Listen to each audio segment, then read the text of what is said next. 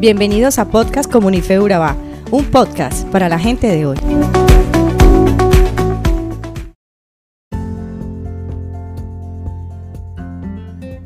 Hola queridos amigos, es un gusto para mí compartir el devocional de hoy que está basado en el capítulo 8 del libro de Lucas. En este capítulo Jesús enseña la parábola del sembrador y la interpreta.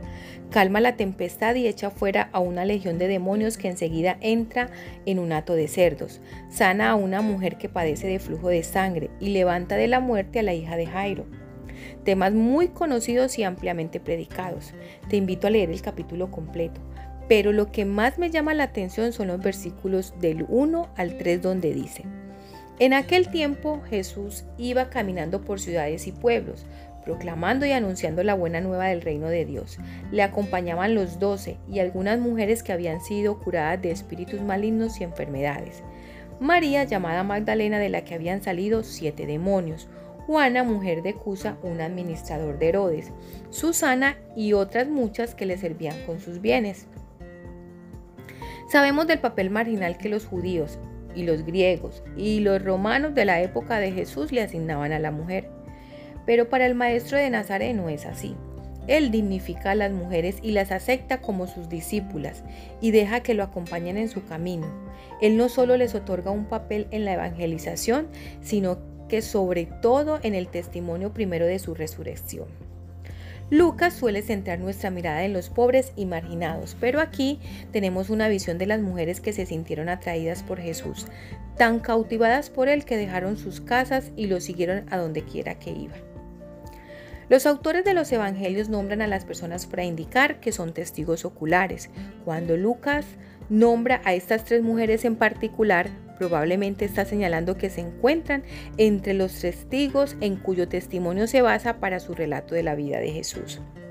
Lucas distingue dos tipos, dos grupos de mujeres, uno de mujeres sanadas de enfermedades, entre las que destaca a María Magdalena, que no es pecadora, ni adúltera, ni prostituta. No sabemos el estado civil de esta María, ni si tenía hijos. No sabemos qué aspecto tenía ni nada sobre su historia sexual. Todo lo que Lucas nos dice es que Jesús expulsó de ella a siete demonios. María Magdalena había sido completamente asolada por las fuerzas espirituales del mal. La última persona que podríamos esperar que fuera reclutada para el equipo principal del Hijo de Dios. Pero a Jesús le gusta escoger a las personas más improbables, y esta María no solo viajaba con Jesús durante su ministerio, sino que también desempeñaba un papel fundamental al testificar de la resurrección de Jesús. ¿Cómo vemos a Jesús a través de sus ojos? Lo vemos como aquel que transformó completamente su vida, aquel que la sacó de un foso demoníaco y la puso en pie como una discípula devota. El otro grupo es el de mujeres que lo servían y ayudaban con sus bienes. Entre ellas estaban Juana y Susana. Jesús instaura una nueva forma de tratar a la mujer para escándalo de sus contemporáneos, pero no solo es eso, sino que su comunidad de discípulos y discípulas que lo siguen representa el reino de Dios en el que se reconcilian varones y mujeres, casados y solteros, sanos y enfermos y ricos y pobres. Juana, mujer de Chuza, mayordomo de Herodes, habría quedado grabada en la mente de los primeros lectores de Lucas por su estatus y su conexión con el hombre que encarceló y decapitó a Juan el Bautista. Este Herodes no es el rey Herodes el Grande, que gobernaba cuando nació Jesús, sino uno de sus hijos, Herodes Antipas, que gobernaba en Galilea durante el ministerio de Jesús. Como mayordomo de la casa de Herodes, Chuza tenía un alto rango en la corte de Herodes Antipas. El elevado estatus social de Juana también deja claro que las mujeres que viajaban con Jesús no estaban incluidas solo para realizar tareas domésticas. Una mujer del estatus de Juana habría tenido sirvientes en casa para cocinar y limpiar para ella. Más bien las mujeres ricas entre los discípulos de Jesús financiaron su misión. Por supuesto, esto no significa que nunca se haya ensuciado las manos. Jesús enseñó a sus seguidores una y otra vez que servir a los demás es inherente al discipulado. Incluso se puso sobre sus rodillas y les, y les lavó los pies. Pero el hecho de que Lucas nombre a Juana en particular debilita la idea de que las mujeres fueron traídas para mantener la casa de los hombres. ¿Cómo vemos a Jesús a través de los ojos de Juana? Lo vemos como aquel que elige a personas de la corte de sus enemigos para servir en su reino y como aquel por quien hay que sacrificar el estatus. Por último se menciona a Susana, que ejerció un papel importante.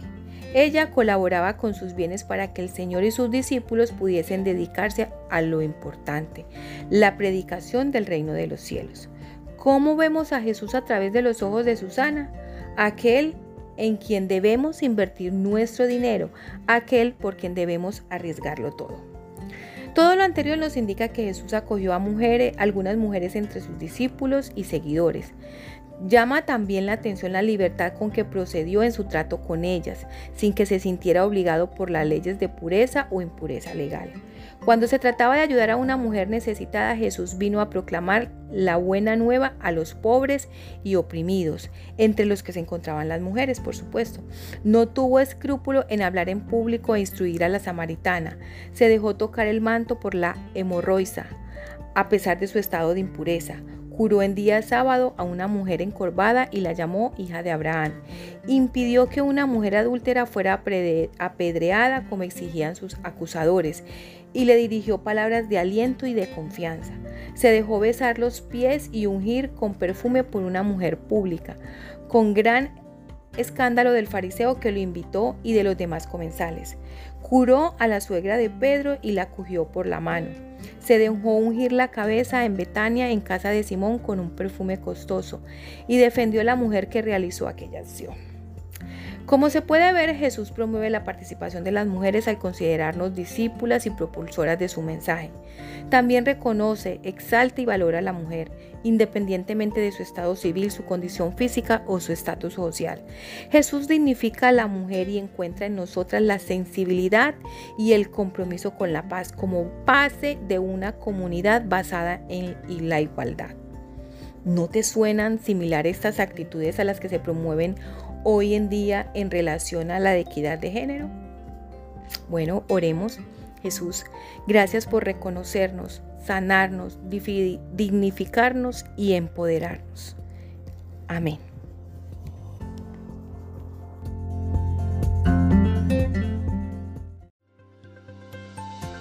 Somos Comunife Urabá, un lugar para la gente de hoy. Síguenos en redes sociales como Comunife Urabá y en la web www.comunifeurabá.com. Allí encontrarás todo un contenido digital reservado de parte de Dios para ti. Nuestras reuniones miércoles 7 y 30 pm, toda una experiencia de oración y domingos 9 y 30 am destacamos la importancia de Dios en nuestra vida al compartir en familia. Te esperamos.